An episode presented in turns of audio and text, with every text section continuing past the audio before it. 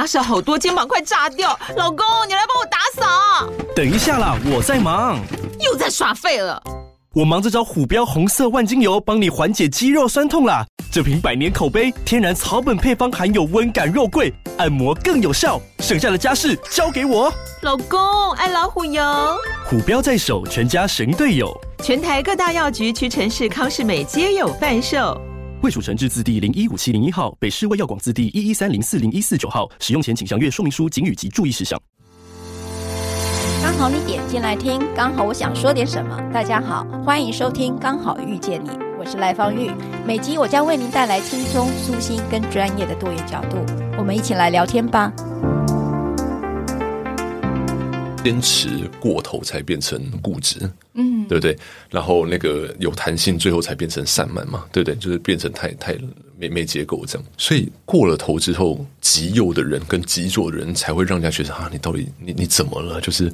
你怎么会这么民粹？你怎么会这么民族主义？你怎么会好像把黑的讲成白呢？这样子，所以右边的人他说：“我并不是觉得少数人不应该被照顾，而是你不要以一个 U form，就是说，你告诉我你明明是一个男生，你要跟我硬说你是一个女生，但性别就是两个。我我当然明白那些差异性的，我们不不讨论下去。但他说，能不能先把基本最简单的事实先摆在桌上，我们再来谈感觉的问题？对，就是你要怎么打扮，怎么样去做什么手术，那当然 OK 啊。”但是你不要来跟我走到我面前跟我宣称说你是一个女人，嗯，因为在上天受造下来，只有上天所造生物或者上天真的直接创创生出来的东西，才有延续生命的可能性。嗯，所以人类只要做人造人或人造的生物，基本上都活不久。那你只要没有延续生命的这个能力，你怎么能够宣称我有女性的能力呢？这是奇怪呢。刚才的说法里面有一个蛮蛮有趣的哈。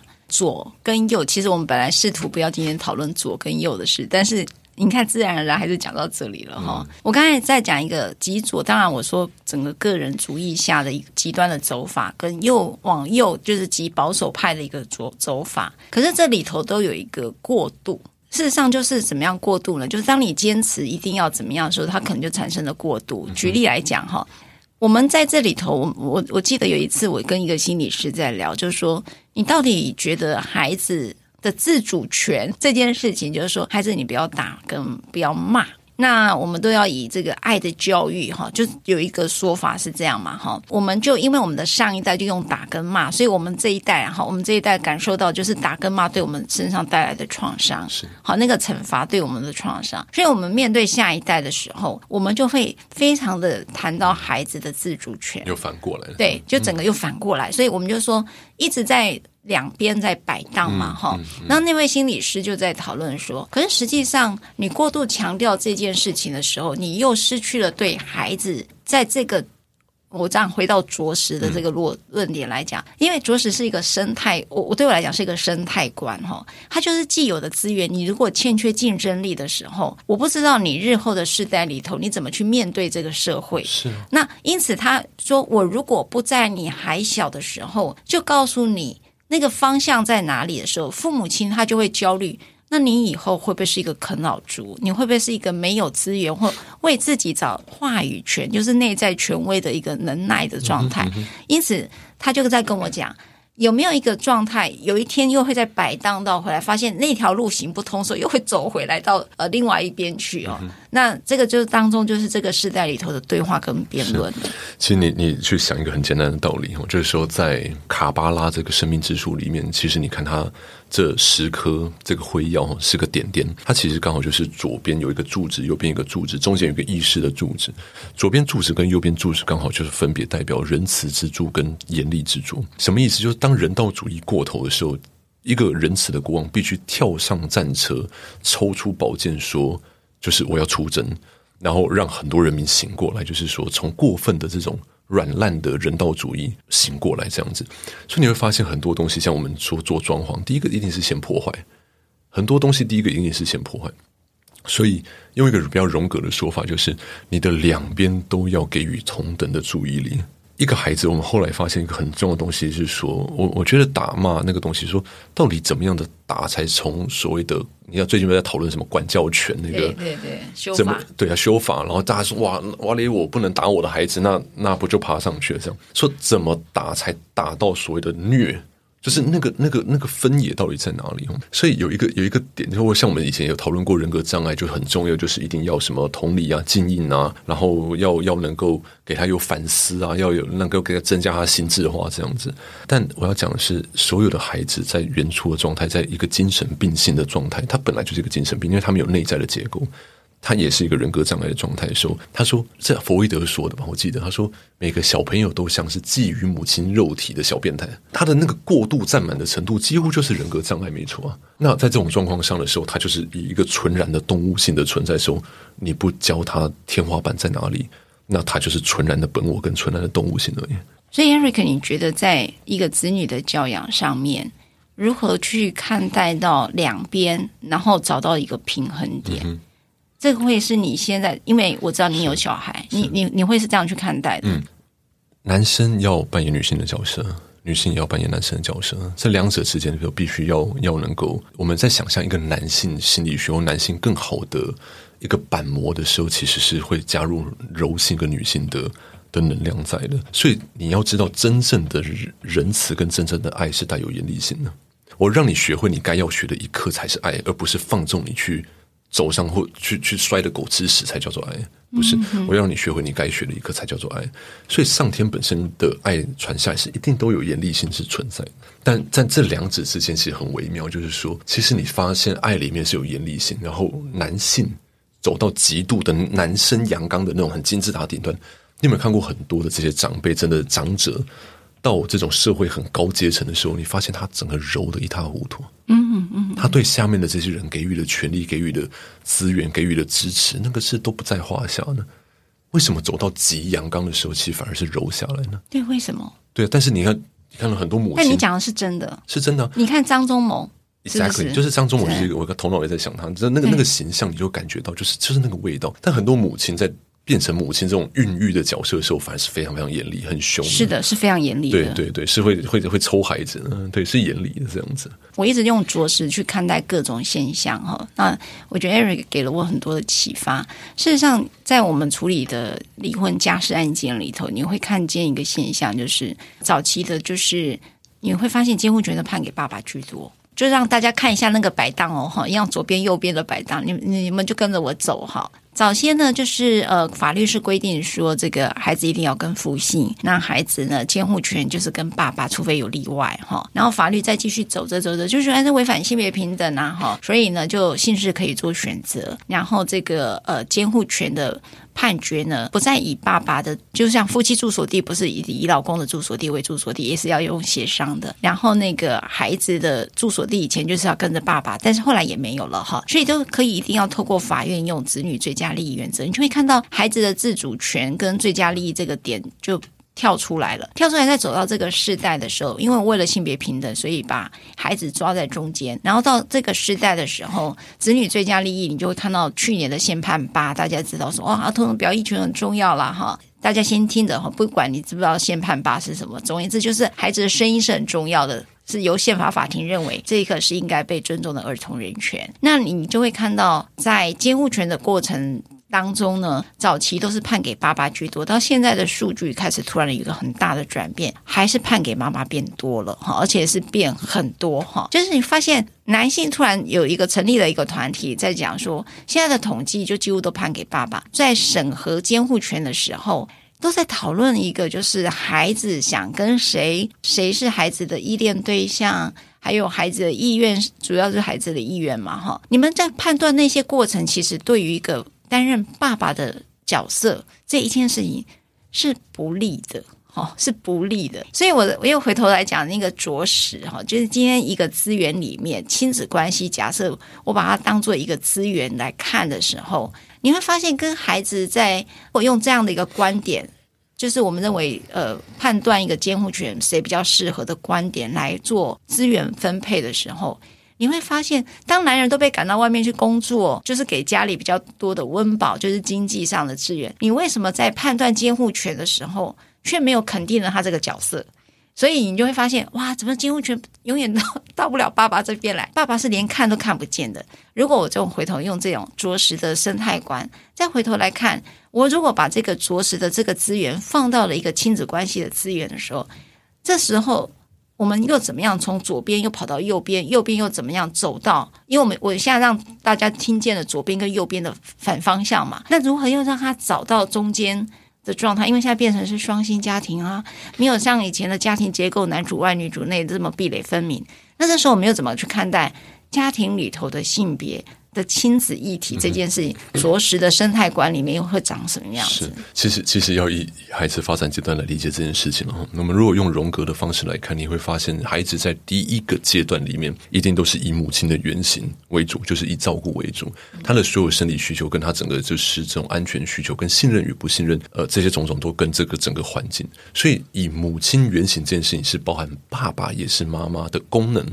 的那个功能跟原型，它是一个整个 environmental，就是整个环境的，包括你的经济啊、你的发展资源啊这些东西，为一个母体、一个 matrix、一个母体的的这个阶段。但是慢慢慢慢到开大概十到十一岁那个左右了，那论那个文章是这样写，你就发现孩子开始在学龄前要接触社会的时候，或者那个那个前后学龄，爸爸的功能就就 kicks in 了，就就进来就进入一个第二个所谓父父系福马的父亲阶段。什么意思？就是说孩子开始会好奇社会怎么运作的，诶。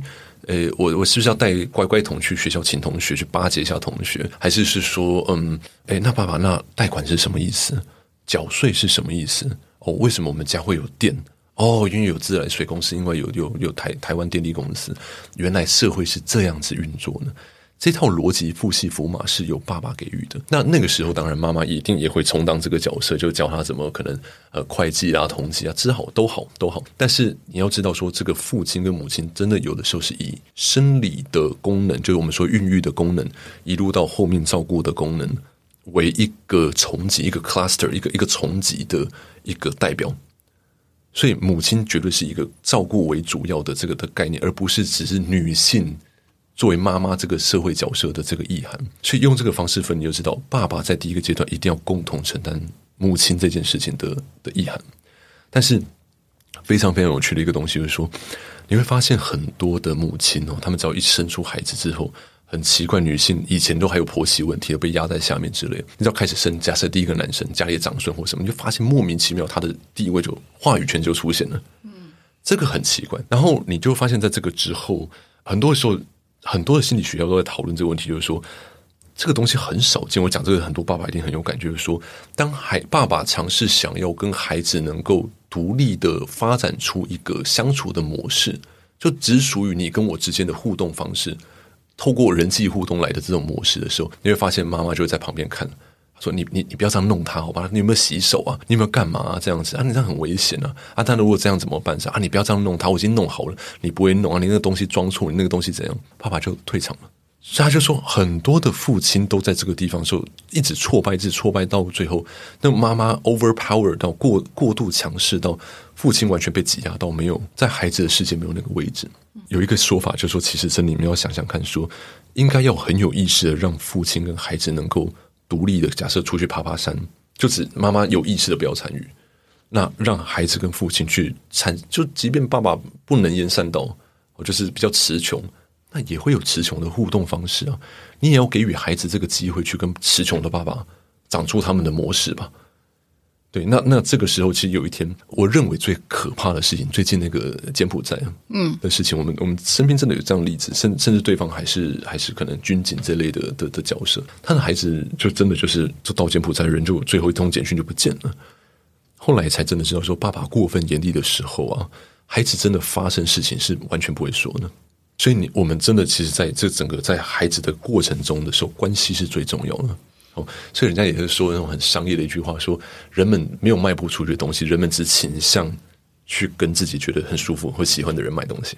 对对对，对，没错嘛。我们之前有讲过嘛，就是人都倾向就是喜欢跟自己觉得舒服的人在一起，这样子。是是，一样道理。那父母如何在这个过程中不断累积这样的关系的厚度，到有一天孩子真的出问题的时候，你拉得到他？所以这件事情，其实，在我们有些这些企业的一些长辈，其实跟我们分享，我就很有感觉。他说，这么多年下来，到现在，我他一直在就企业家那种，就是说他一直在跟身边的这些他能够分享到的人说，其实真的不用说，我们因为有资源就会送孩子去读什么欧洲学校、美国学校，去读到这种呃，去出国或干嘛。他说，真的到以前都还好，没什么没什么问题。到孩子有天在十十三到十七这种，在我是谁，我的自我概念是什么时候，在学校真的出了个问题的时候，学校跟你说，呃，这可能要家长协助的时候，你在整个语境跟整个情境脉络，你都不能想象什么叫做。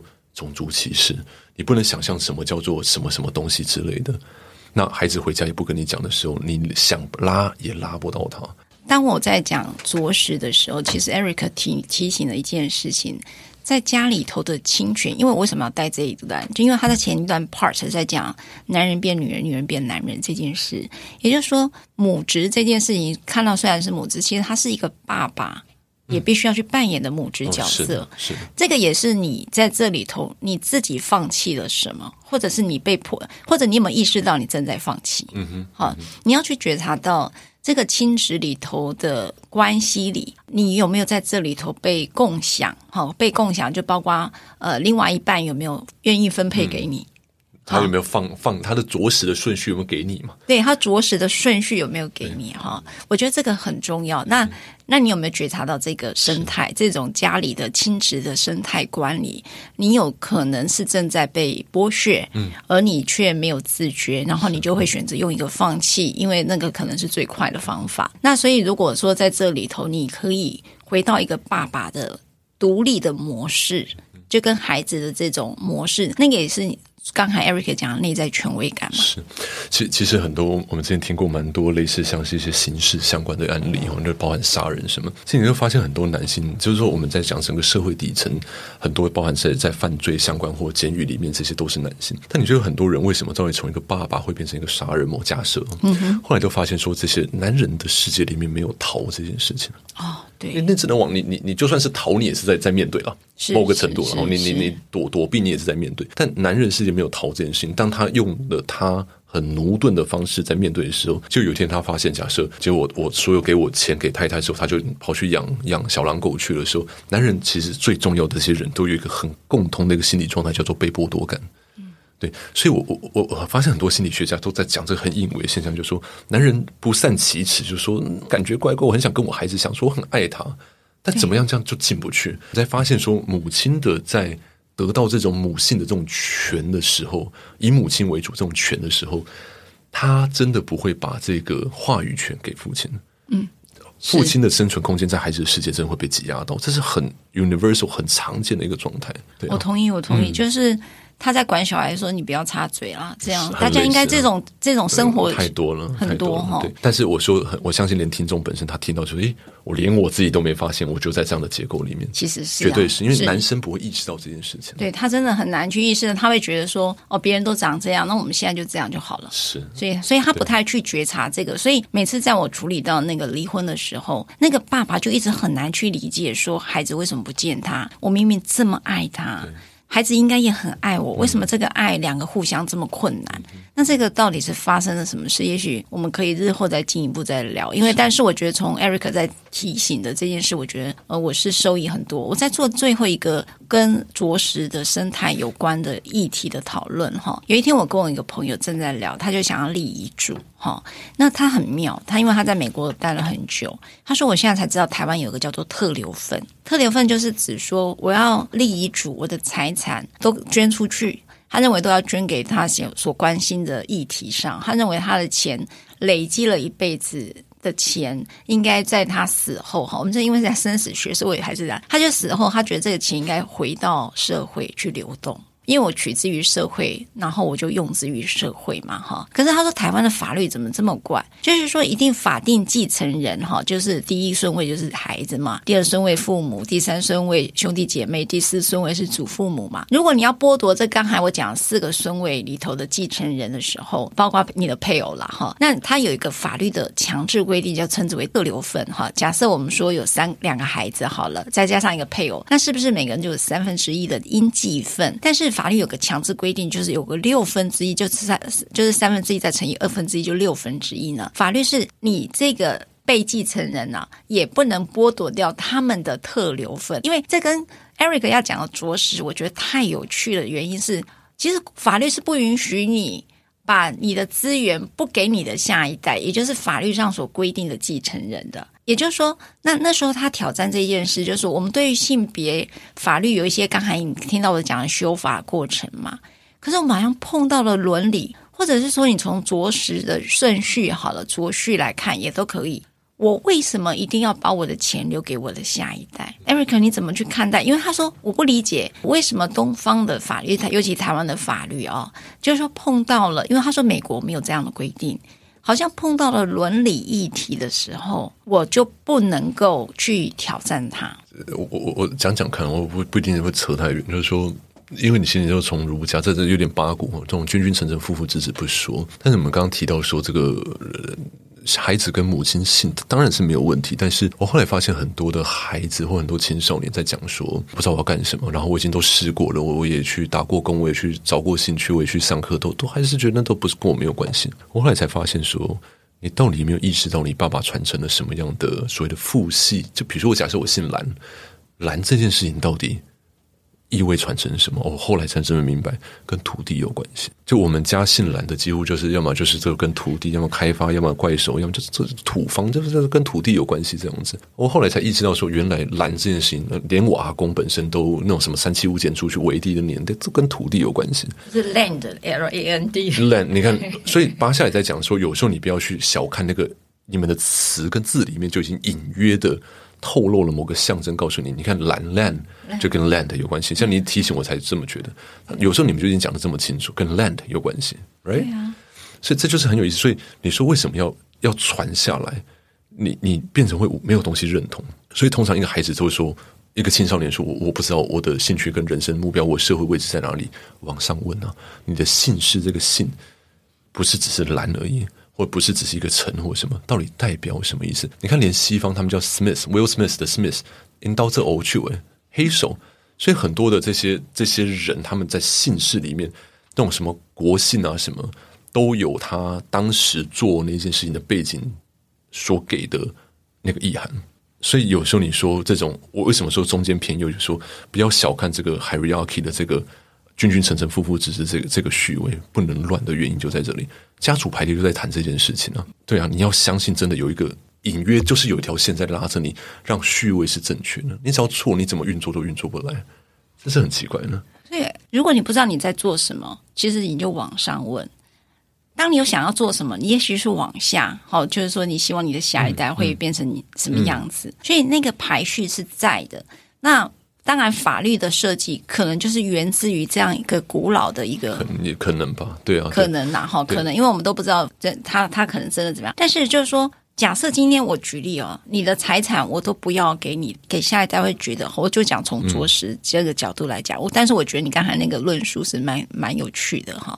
我们都说上一代我们拿了一堆好东西了哈，资源资源嘛哈，那我的下一代他会觉得你的就是我的。嗯，我就不用去到外面去着实，哦、是啊是啊，对吧？我的就我就我的资源，我觉得我就是富二代嘛，嗯是，那我就可以，呃，我就可以用我享有的资源，就是肥水不落外人田，嗯、就是这句话而已嘛。可是他会觉得说，呃，我这个朋友就觉得说，可是他觉得你留钱给你的孩子，真的对孩子是好的吗？嗯。所以他会觉得你留资源给他，因为他觉得他可能十八岁以前已经用了我们家资源，他可能在他做呃这个工作上有有挫败的时候，他又用了家里的资源，他从来没有为他自己的资源而努力。这就是又回到我们节目最前面开始讲两个世代之差，就是说你的躺平未免也躺得太爽了，太早了，又又早又爽那种。对对对对，我我是这样看待这件事情了，我就说我我觉得还是比例原则。我就说你你是不是给过头了，或者是说你是在不不适当的时机给，这这是重要的。我觉得孩子一个人的成熟，我自己到走到现在，我觉得大约是在一个人大概都是三十五岁左右。所以你如果在三十五岁以前给，那基本上都是这个失败的概率会比较高了。不要说不会成功，那这个也很符合所以我们这种神经心理学就讲说，其实一个人的前额叶到二十八岁、三十五岁都还在长啊。但我们的社会历练也就是这样子而已，所以。到这个所谓的流体智力都开始退却，然后开始在使用你的这个经验跟晶体智力的时候，你才比较能够去知道说你要怎么去善用某些东西。第一件事情，那第二件事情是说，其实我们这个时代的人，我最近才看一个影片，他说其实包含比尔盖茨，包含那个马斯克，马马斯克一样。上面都都是有东西的，不要忘了。嗯，对他们不是空空手就就很像空空投部队都不会失败这样子。那其实这个资源是这样子，然后再一个点就是说，你要看孩子在干什么。嗯。对啊，他今天是真的认真学习、认真干嘛？你你不不支持他吗？嗯，我们说要人家在讲台语说，哎，挪贵嘛，哎，我会得踩嘛，要那那那那块老面嘛，对不对？所以你的孩子如果今天只是说啊，我只是呃开个咖啡厅，然后也不知道干嘛，所以我就呃开个什么网咖之类之类的，一听就知道有问题的的时候，你要。部分支持或部分那个看状况 by case 这样子，嗯、但我必须说这个主题很好玩，就是说很多我身边的包含这些呃长辈啊或者什么东西，他孩子只要知道家里有资源，都会说：“哎、欸、啊，爸爸，我们我们家到底有多少？”这样子，啊，你会不会忘了我？这样子。不约而同的，在一定的年纪之后，孩子都会去探问这件事情。嗯，很奇怪的。对，你知道哈，我觉得跟 Eric，因为 Eric 今天要讲着实的时候，就是提到一个有限的资源，然后啊、呃，在这个资源里头，你是在你你是在哪个位置？好，像我们可能在中间，就是在那种那个饲料比较多的地方，而、啊、有一些可能就在边边角角。那你到底怎么样走到了一个比较有资源的状态？那我刚才在讲那个就是。Eric 在刚刚也跟我讲分食，哈，就是我谁在分配这个资源。嗯、那如果我回到家的议题，这个呃所谓的继承的时候，那可能分食的人，就是分配这个食物的人，可能就是呃拥有最多资源的人。那那你的下一代是在边边呢，还是在什么样一个状态？然后他就会挑战了。如果你手足是多的时候，你的分食的过程又是长什么样子？哦、对，对啊，所以最近有那个继承之战那那部片，对对，那部就好精彩。对，对啊、我们下次可以再聊。但是我最后一句就是，Eric，如果你想要在这一个我们这次的对话当中留给听众一句话，你会最后一个提醒会是什么？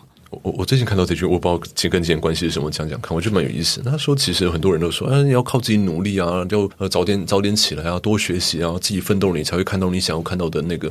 但有些人说没有啊，就是我们在社会阶层就是这样，很多命命中没有就是没有啊，你怎么求都求不来，到底是什么意思啊？OK，他说很多的小成功本身真的都在得靠努力来累积出来，但那种很夸张那种那种。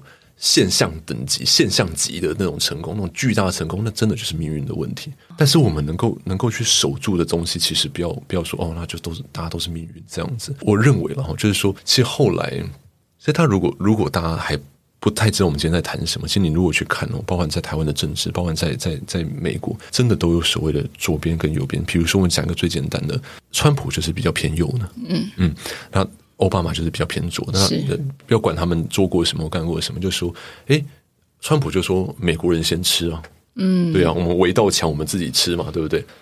你用华人的概念，我的爸爸的东西，我当然是给自己孩子吃啊，这没有问题啊。嗯嗯、姓蓝的给姓蓝的吃，这怎么了？嗯，你姓陈的，我当然是围到墙起来，你先不要来摸嘛。嗯，这个想法其实没有错，所以他会当选。那第二个就是奥巴马可能说，诶。大家一起吃，姓陈的你也来吃，姓林的也来吃，少数的那些那个姓氏，少数姓氏那个百家姓最后面你都一起来吃，这样子，他也会有他的支持者。但整个社会，这个其实就像我说的，严厉跟仁慈，不要过头，不要呈现一个病态的 ill form 的一病态状态，然后不要过头。那它是平等平均，必须一起被看到的东西。嗯，对啊。那这个东西其实，你看那种什么修身治国，其实什么平天下那些那个那个层级来说，把这么巨观的东西回推到我们自己所处的环境自身，想一想我们在讲什么，其实是很有意思的。你们家所拥有的资源，你们怎么分配？谁被剥削？谁被压榨？谁被挤压到了？想一想，你的痛苦是不是这样来的？我现在很喜欢跟 Eric 聊天呢，因为他总是会带来很多不同的冲撞哈，没有一定的答案，但是带来了很多的思辨啊。我最喜欢跟他对话之后所留下的余韵哈。希望下次我们可以再跟 Eric 再聊天，拜拜。拜。如果你喜欢我分享的内容，欢迎订阅。想请我喝杯咖啡，欢迎打赏。我们会全数捐给儿少全新会，如果你想要更了解儿少全新会，在每集详细内容都会有介绍。大家下次刚好遇见时，我们再来聊天喽，拜拜。